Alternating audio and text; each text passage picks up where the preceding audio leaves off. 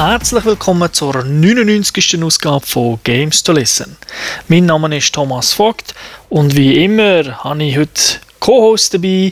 Da wäre der Starsky, auch bekannt als Thomas Seiler Akasäuli.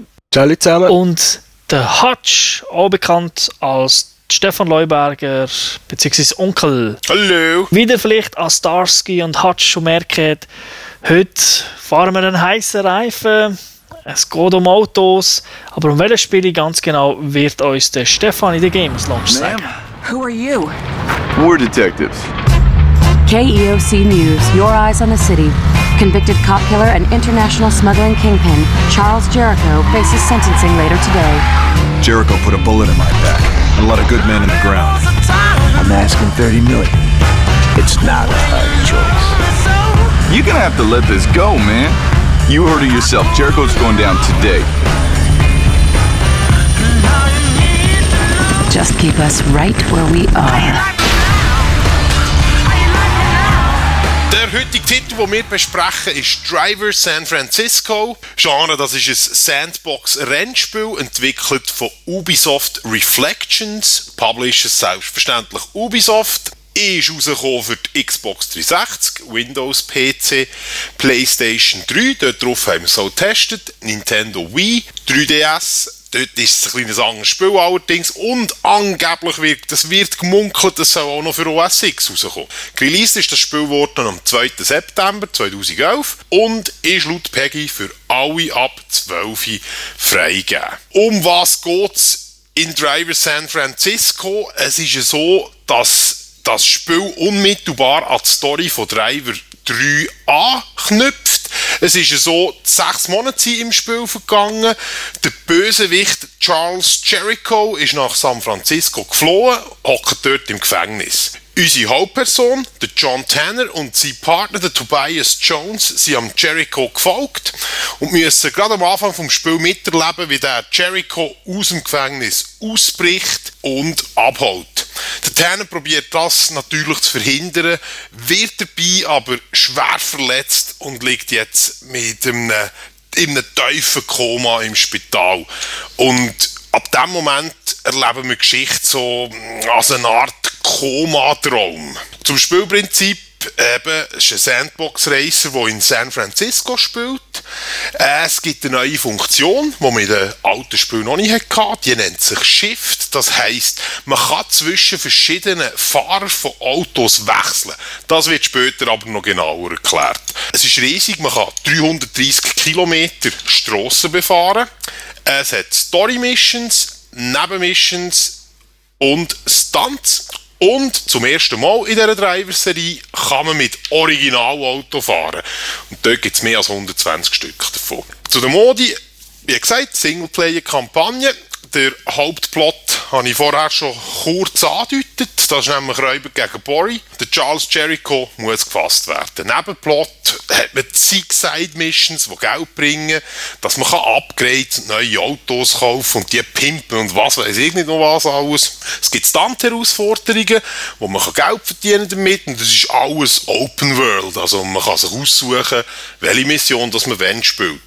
Fortschritt von den Fähigkeiten hängt ab von der Story. Multiplayer gibt es mit so halt das Typische, was man von einem Rennspiel erwartet, dass man gegeneinander kann heizen kann, wer schneller ist, aber es gibt zig andere Modi, da kommen wir auch später dazu, zum Teil auch recht abgefahrenes Zeug. Multiplayer ist mit Experience Points und Levels. Und mich würde jetzt interessieren, wie hat dir das Spiel gefallen, Seili? Ja, mir ist der erste Eindruck ist so eine Starsky und Hutch Fernsehserie aus den, aus den 80er Jahren gewesen. Du fährst irgendwie mit einem, wirklich B-Movie-mässig, fährst mit einem Dodge Challenger rum, hast die beiden Polizisten, die miteinander laufen und sich ein bisschen erzählen. Das ist, das ist schon mal richtig cool reingekommen. Was ich mich zuerst ein bisschen müssen dran gewöhnen ist der, der, komische Story-Twist mit dem Koma, aber äh, der braucht es halt, dass man die Spezialfähigkeiten wie Chef und so kann brauchen, weil das ist, das ist wirklich ein geiles Feature im Spiel. Da kann man eine Art so wie bei Google Earth äh, Karten auf, aufrufen. Man schwebt dann auch so über der Stadt, da sieht man alle Fahrzeuge rumfahren Dann kann man sich einfach eins aussuchen, wo man reinhüpft. Man häufig noch einen Beifahrer nebendran. Dann, fährt, dann kannst du mit denen anfangen und dann erzählen sie sich irgendwelche Sachen. Du kannst recht lang rumblocken und sie erzählen nicht zweimal das Gleiche. Ja, das ist nämlich ziemlich geil, weil wirklich alles ist gesprochen dort, kein Text, nichts. Und das ganze Haufen verschiedene Personen in diesen einzelnen Autos. Das ganze Schiff ist auch coole halt in die Missionen eingebaut. Also irgendwann einmal musst du irgendeinen Fahrlehrer kaputt machen, dort tust du einfach reinschiffen, du bist der Fahrschüler, der 20 Mal schon durch die Prüfung durchgefallen ist und du bist halt der Rennbolzen und du hast jetzt dann den Puls, ein bisschen aufjagen. Also solche Sachen, das ist wirklich cool. Und die Missionen sind halt auch sehr abwechslungsreich in dieser Story. Das ist, da kann man wirklich viel rausholen. Wie muss ich mir das vorstellen, dass das ein Vorteil ist jetzt, das Umschiften in den Missionen? Also, du da Strassen blockieren oder was machst du? Zum Beispiel, ja, du hast irgendeinen, der, der abhauen und jetzt musst du ihn halt abschießen. Also so lange rammen, bis er kaputt geht. Und am einfachsten geht das, wenn du in den Gegenverkehr reinschiftest und einen Frontalcrash machst. Oder nimmst du, ein, nimmst ein Tankfahrzeug und stellst es quer auf der Autobahn. Also fertiger Gespäss. Was man ja auch muss sehen weil ja, wie schon gesagt, es sind ja nicht nur Rennen, die man muss machen muss. Also es ist nicht nur ein Burnout, wo man einfach umheizt, sondern man muss zum Beispiel manchmal etwas beschützen. Und dort musst du natürlich in der ganzen Map umherschiften oder etwas entschärfen. Da gibt es eben tausende verschiedene Missionen, wo sie wirklich absolut genial in Spiele eingebunden haben, dass du nicht das Gefühl hast, ich fahre einfach von Rennen zu Rennen. Oder? Und ich weiß jetzt gar nicht, wie lange ich für einen Story-Mode gebraucht habe. Ich glaube, etwa 6, 7 Stunden war es schon. Gewesen. Und es ist eigentlich nie langweilig geworden, weil es sind doch immer, also immer Story sind immer wieder neue Sachen gekommen. Und gewisse von diesen neuen Sachen, von diesen Sachen aus dem Story Mode haben sie halt noch mit verschiedenen Side Missions verpackt. Aber die sind ja schon recht abwechslungsweise. Du kannst dir eigentlich ein Open World Spiel vorstellen, so à la GTA, wo du eine Person bist und die Person ist aber eigentlich ein Auto und hat keine Hände. Okay. So, wenn du manchmal denkst, hm, da könnt ihr jetzt aussteigen und etwas machen, weil es ja früher bei Driver möglich war, hat man hier gestrichen, weil das hat ja früher gar nicht funktioniert und heute machst du alles im Auto. Du hast vorhin GTA erwähnt dort ist häufig ja so ein kleiner Kritikpunkt eigentlich gewesen, dass das Fahren an sich zum Teil hat man das Gefühl gehabt, wir sind mit einem Schwamm auf der Straße oder so. Wie sieht das hier aus in diesem Game? Auf Berndeutsch arschgeil. Teilweise sind es halt schon die typischen Amischlitten, vorne grossen Mocken und einen Heck schleudern, aber man kann die Autos gleich kontrollieren. Also von der Fahrmechanik ist es, es ist Arcade und es ist auf dem Niveau von einem Burnout problemlos. Also es, ist, es macht wirklich Spass, vor allem auch, wenn man eins schnell blockt, weil äh, sie haben halt auch konstant 60 Frames pro Sekunde und das merkt man halt schon, das läuft einfach butterweich. Man muss auch sagen, wirklich jedes Auto fährt sich anders. Irgendwie ein bisschen so, wie man sich vorstellt. Also, ein Porsche bricht das Arsch früher aus. Aber eben, wie der Säule schon gesagt hat, keine Simulation. Absolut arcadig. Ja, ja. Und äh, mein, am liebsten habe ich klar den Lambo, der hat vier Radantrieb und dem kannst du gut durch den Verkehr wedeln. Und das ist halt auch stimmig, weil jeder Karre hat auch, also ich habe es jetzt nicht, natürlich nicht ausprobiert, aber es hat vermutlich jeder seinen eigenen Sound. Also man merkt, ob man irgendwie mit einem, pardon, mit einem Prius-Schwarten unterwegs ist oder ob man mit einem Dodge Challenger hockt oder so ein Riesentruck, ein Stunt auf das Motorgeräusch macht halt schon viel her. Jetzt wollte ich fragen, was heisst das? Ist pro Auto eine eigene Musikstation drin, also Radio, oder ist es der Motorensound? Aber das hast du jetzt gerade beantwortet, das ist gut, ja. Also Musik hast du natürlich, hast schon, ich weiss gar nicht, es sind vielleicht 60, 70, 80, 100 Lieder drin, ich weiss es nicht. Und teilweise also, also echte Musik, also die Hitparadenmusik, Jamiroquai zum Beispiel läuft, da hat es halt auch noch die ganz stimmigen Sachen drin, teilweise also richtig eben noch aus den 80er Jahren, so ein bisschen funkmässig. Es passt super. Ja, ja, es ist wirklich stimmig gemacht. Und äh, die Grafik passt halt auch sehr gut dazu. Da haben sie sich von mir aus gesehen wirklich Mühe gegeben. Also die 60 Frames, die kann man nicht genug erwähnen. Das mhm. ist wirklich Gold wert in diesem Spiel. Und ich habe es, glaube ich, nie erlebt, dass er eingebrochen ist. Man hat hier fast keine Pop-Ins oder so. Also wenn man wirklich mit einem schnellen Auto, so mit 300, 320 rumblocht und ganz genau schaut, dann sieht man so zwei, drei Texturen, die spät geladen werden. Aber äh, man muss wirklich suchen. Also das haben sie wirklich gut im Griff. Wie sieht das aus mit San Francisco? Ich bin zwar persönlich noch nie dort gewesen, aber erkennt man die Wahrzeichen von der Stadt? Die Wahrzeichen sind drin, aber es ist jetzt nicht eine Google Map 1 zu 1 äh, Geschichte. Also man hat einfach die wichtigen Sachen hat man abgebildet und alles ein bisschen näher zusammen da, weil San Francisco ist doch recht verzettelt, aber so das Bekannte, wo man aus Film und Fernsehen kennt, das äh, sieht man. Ja, Golden Gate Bridge zum Beispiel, die ist drin. Äh, Und es ist ja riesig, du hast ja am Anfang in der Einleitung schon gesagt, 330 30 Kilometer, aber eben, das ist trotzdem noch ein bisschen zusammengedrückt. die komische Straße, die man kennt, die so steil aufgeht, so serpentinenmässig, die ist zum Mhm. Beispiel auch drin. Kommt, kommt auch in jeder Krimiserie vor, die in San Francisco spielt. Also, da, die Sachen kennt man schon, wenn man noch nie dort war. Wenn du äh, Krimiserie sagst, ich natürlich als Kind aus den 80ern die Straßen von San Francisco, gumpelt man auch. Du hast gesagt, Arcade muss ja fast drin sein, oder? Ja, sicher. Also, es gibt sogar extra Lastwagen mit Rampen, die auf der Autobahn fahren.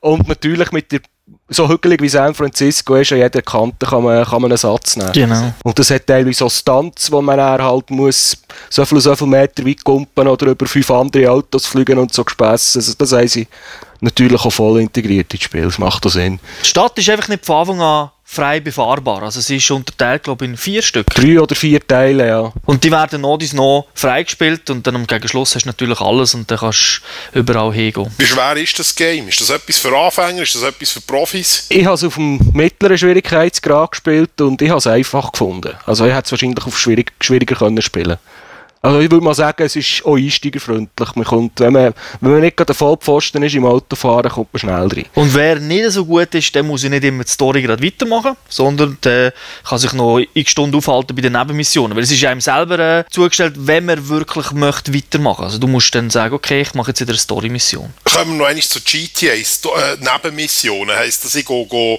Taxi fahren oder ich gehe, gehe mit dem Spitalauto Leute retten? Oder wie sieht das aus? Stunts machen oder du kannst in ein Polizeiauto reinwarpen und dann musst du äh, Verbrecher gehen, gehen stellen.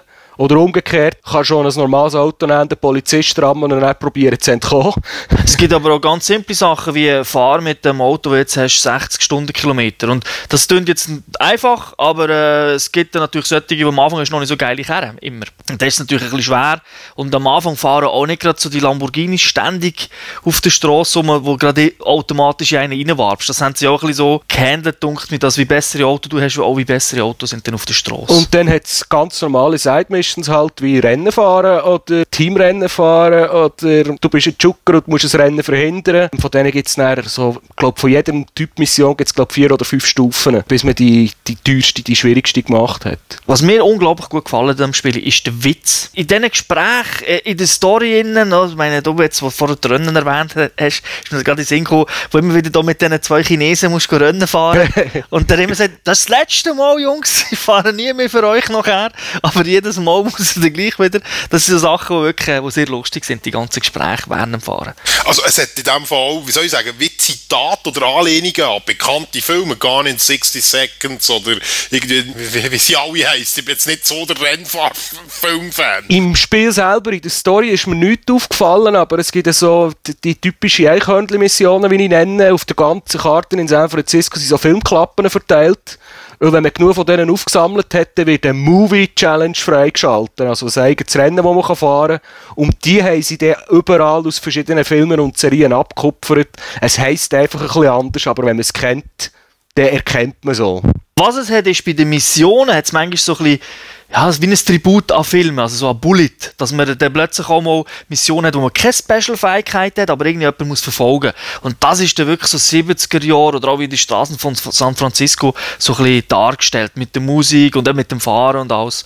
Das hat mich dann schon sehr an Filme erinnert. Ich habe vorhin noch den Multiplayer-Modus erwähnt, dass es dort zig verschiedene Sachen gibt, die man machen kann. Seili, erzähl mal, was ist das Lustigste, was ist das Spannendste, was ist das Schrecklichste? Also schrecklich gibt es gar nichts. Ich muss sagen, von diesen etwa 10 oder 12 Modi, die es gibt, finde ich wirklich jeden gelungen.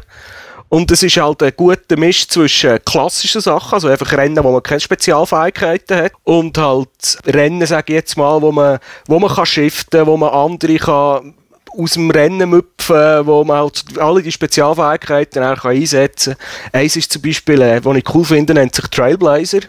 Das ist ein computergesteuertes Auto. Der, hat so, der zieht so zwei Schweifen hinten an und man muss einfach hinten dran in diesem Schweif sein, dann bekommt man einen Punkt. Und natürlich probieren das alle anderen neu im Spiel und dann geht es riesige Rempel einmal los, dann jeder gegen jeden. Da muss ich klar sagen, wieder ein Tribut an Back to the Future in dem Fall, weil es ist ein DeLorean, ein goldiger, der vorausfährt. Ja, stimmt. und dann haben sie halt auch noch Modi, die man sonst eher aus First-Person-Shooter kennt, Capture the Flag zum Beispiel. Genau. Das ist ja ganz, wie man sich vorstellt. Man muss eine Flagge ins Ziel bringen und der Gegner probiert das Gleiche. Aber dort hat es nur eine Flagge. Also, du musst sie immer einem anderen fortputschen. Dort shift ist immer als Team, weil du gehst diesen crashen, oder? Probierst den Gegner zu crashen, damit der, weil er, seine Energie vom Auto ist dann ein bisschen schwächer und der lenkt meistens einen simplen Crash von vorne und dann verliert er die Flagge und dann holen Kollegen von uns die Flagge. Oder äh, so ein Stafettenrennen gibt es auch, da hat einfach einer äh, Fackeln die kannst aber nur eine bestimmte Zeit halten und sobald das die Zeit abgelaufen ist, musst du sie lackieren und dann muss halt der Kollege übernehmen. Und dann hast du einfach ein, ein Rennen mit Tor, das du musst abfahren und der, der als erstes ins Ziel kommt, das Team hat dann gewonnen. Oder eben die ganz simplen Sachen, die aussehen wie ein normales Rennen, aber halt teammäßig gemacht werden. Das heisst, beide Teams fahren die gleiche Strecke ab, müssen Tor abfahren und die faden mit der Zeit aus. Also wenn du zu weit hinten bist, längt es nicht mehr durchs Tor zu fahren und kannst keine Punkte über. Und beide Teams zusammen müssen halt so viel Tor durchfahren wie, möglich. Was mich ein bisschen schade tut, ist, man hat, nicht, man hat zum Beispiel nicht von Anfang an alle Spielmodi zur Verfügung. Also das ist abhängig von der Experience-Punkte, die man gesammelt hat. Dann werden die Playlisten nach dies nach freigeschaltet. Und das Problem ist halt, je weiter dass man ist, desto mehr Fähigkeiten bekommt man. Also du hast es gesagt, wie freigeschaltet du hast im Multiplayer das Zeug freischalten oder ist das vom Singleplayer, was übernommen wird? Nein, hat keinen Zusammenhang mit dem Singleplayer. Es ist ein eigenes Ranking. Das Problem ist, man hat zum Beispiel später die Möglichkeit, dass ich, wenn ich, egal in welchem Auto innen, dass ich hocke, kann ich das warpen und sagen, du bist jetzt ein Lamborghini und dann habe ich einen Lamborghini. Ob schon ich vorher in einen Fiat Punto reingehockt bin. Und in gewissen Rennen brauchst du das halt unbedingt, du brauchst eine schnelle Karre zum Vorwärts kommen und dann hast du irgendeinen mit einem tiefen Level drin, wo die Fähigkeit frisch hat und noch keine brauchbaren Auto und so einen, der schnupft halt dann einfach auf. Also, der ist im Prinzip kein Gegner mehr. Ja. Und das ist, bei gewissen Spielmodi ist das ein bisschen schade, weil das ist dann halt noch nicht völlig unbalanced. Weil ich als Level 40, nein 38 bin ich jetzt, kann natürlich auch die Spielmodi von, von Level 1 und 2 noch spielen. Und das Phänomen ist dann halt, nein, wenn sie sehen, dass so einer reinkommt, dann gehen sie raus. Was man aber auch muss sagen ist, dass wenn das Spiel meistens startet, also der Multiplayer-Part, gibt es ja das Qualifying, das man muss machen muss. Das ist immer ein anderes, das ist dann eben so ein abgespaced. Du hast irgendwie 30 Sekunden Zeit, um so viele Slides wie möglich zu machen oder zu hüpfen. Und die starten dann alle mit dem gleichen Auto. Also die ersten paar Sekunden kannst du auch nicht switchen. Das heisst, so bei einem Stafettenlauf oder bei Capture the Flag, ist es für alle gleich. Also dort ist der Vorderste natürlich im Vorteil, weil er einfach am schnellsten an dieser Flagge ist. Aber nachher, wie der Säule gesagt hat, kann es manchmal zu einem Problem werden. Beziehungsweise der, der halt so eine Karre hat, muss halt ein bisschen überlegen, oder? was macht er. Und der, der halt das Qualifying gewinnt hat oder Waffen und den Boostfalken schon gefüllt, also der kann im Prinzip, wenn das Spiel anfängt, kann der schon in ein anderes Auto reinwarten und 10 Sekunden vorboosten. Und der, der halt letztes war im Qualifying, hat nichts und kann nur winken und zuschauen, wie der andere fortfährt. Also von dem her ist das Qualifying noch wichtig. Aber insgesamt stört es eigentlich nicht. Es tut dich motivieren, dass du auch weiterspielst, oder? Ja. Nicht, dass du nach einem Level sagst, ja, ich habe es gesehen. Ich selber finde es schon auch schade, dass man die Kerne vom Singleplayer nicht übernehmen kann, weil man muss die auch alle kaufen. Also du kommst die Kerne im Singleplayer nicht einfach geschenkt über, sondern du kaufst die mit Kohle. Und dann, wenn natürlich irgendwie die geile Kerne freigespielt ist, hättest du vielleicht die auch gerne im Multiplayer gerade von Anfang an. Singleplayer bist du mit dem McLaren rumgefahren und dann hast du irgendeinen Camaro im Multiplayer, ist halt schon nicht das Gleiche. Jungs, also das klingt für mich grosso modo eigentlich sehr gut. Was heisst das in Zahlen? Was ist euer Fazit? 4,5 von 5. Weil ich, ich finde das Spiel wirklich gut. Es ist der Turbo hat es auch schon gesagt, seit Burnout Paradise der beste Arcade Racer. Ist vielleicht sogar ein bisschen besser als Burnout, je nach Geschmack. MP passt, also wir finden halt auch immer Leute, die spielen, es ist kurzwillig. Die Story ist wirklich auch geil gemacht. Für mich ist es eine, eine positive Überraschung in diesem Jahr. Ich hätte nicht gedacht, dass das Spiel äh, so gut wird. Für jeden, der ein bisschen Rennspiel liebt, für den ist das eigentlich fast eine Pflichtkauf. Kaufen, kaufen, kaufen. Super, klingt sehr gut. Merci vielmals. Machen wir hier Schluss. Weil wenn ja die Leute nicht abhalten, dass sie noch schnell laden können, das Game kaufen. Zumindest je nachdem, wenn sie das Ganze hören. Und bis dorthin wünschen wir doch allen eine schöne Zeit. Ciao zusammen. Tschüss zusammen. Wiederhören.